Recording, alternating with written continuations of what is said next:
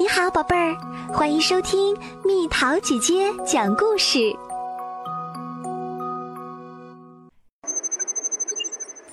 可怕的塑料人。这是一个阳光灿烂的好日子，博士决定到镇上去买点东西。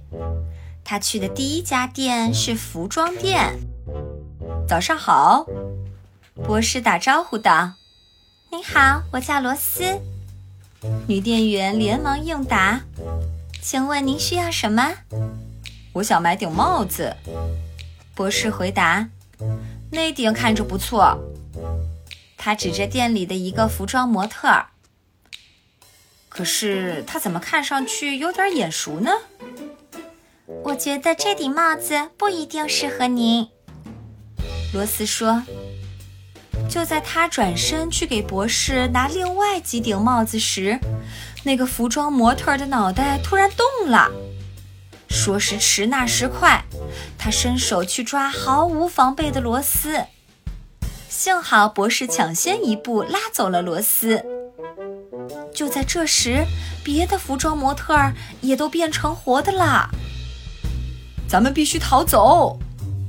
博士大喊一声。拽着螺丝跑到街上，这到底是怎么回事？罗斯惊叫：“他们变成了塑料人！”博士喊道。服装模特一股脑儿追了上来，博士闪身跑进了隔壁插座先生的电器商店。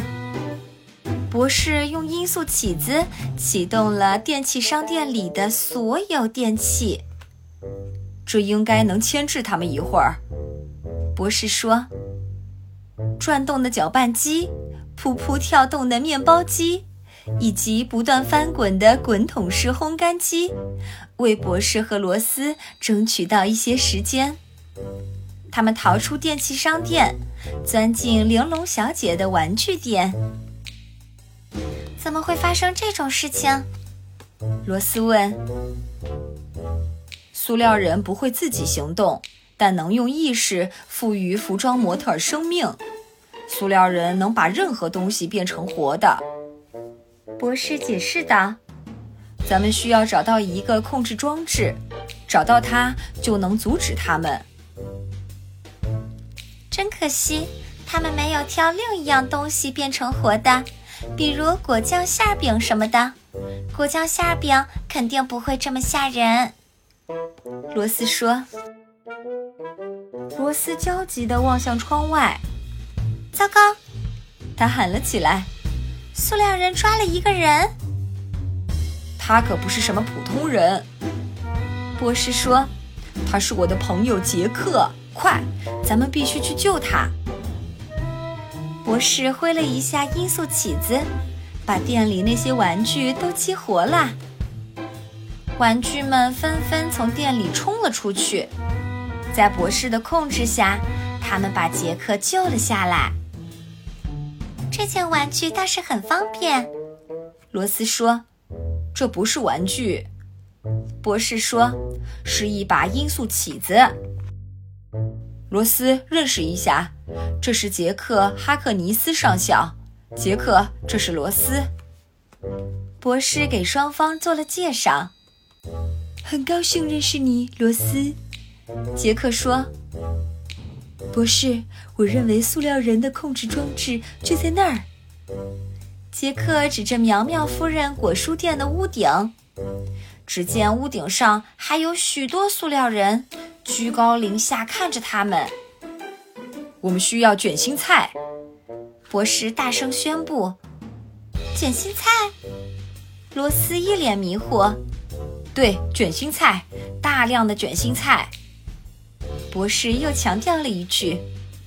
于是，他们三个从苗苗夫人果蔬店里抱出许多卷心菜，多的都快拿不住了。然后顺着防火梯爬上屋顶。在屋顶上，那伙塑料人把守着控制装置。你的准头怎么样？博士随手扔出一个卷心菜，卷心菜嗖的飞过去，正中一个塑料人的脑袋，把脑袋整个砸飞了。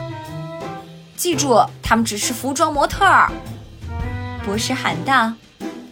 罗斯也扔出一个卷心菜，砸掉了另一个塑料人的脑袋。妙极了！博士笑着称赞。一眨眼的功夫，博士、罗斯和杰克就把塑料人的脑袋都砸掉了。然后，博士一举捣毁了塑料人的控制装置，当然，用的还是卷心菜。唉，店里一团糟。罗斯叹了口气：“什么时候我才能把这里收拾干净？”什么？博士一副不可思议的样子。咱们刚刚拯救了世界，你却为一家小店唉声叹气。你就不能挥一挥那个什么起子，把这里全部收拾整齐吗？罂粟起子不是魔杖，博士说。咱们可以回塔迪斯里喝杯热茶压压惊。什么是塔迪斯？罗斯问。你就等着瞧吧，博士笑着说。罗斯被塔迪斯迷住了，准确地说，他一走进去就被迷住了。里面好大啊！他惊叫起来：“哈哈，这是我的小秘密。”博士回答：“我想把它藏在我的帽子底下。”可你的帽子还没买呢！罗斯大笑。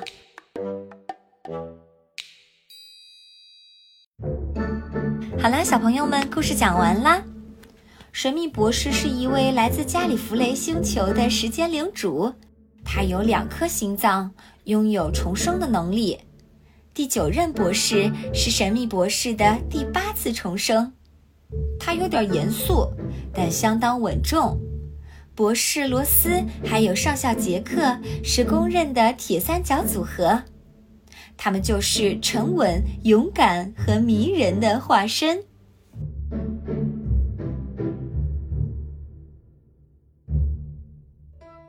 好了，宝贝儿，故事讲完啦。你可以在公众号搜索“蜜桃姐姐”，或者在微信里搜索“蜜桃五八五”，找到告诉我你想听的故事哦。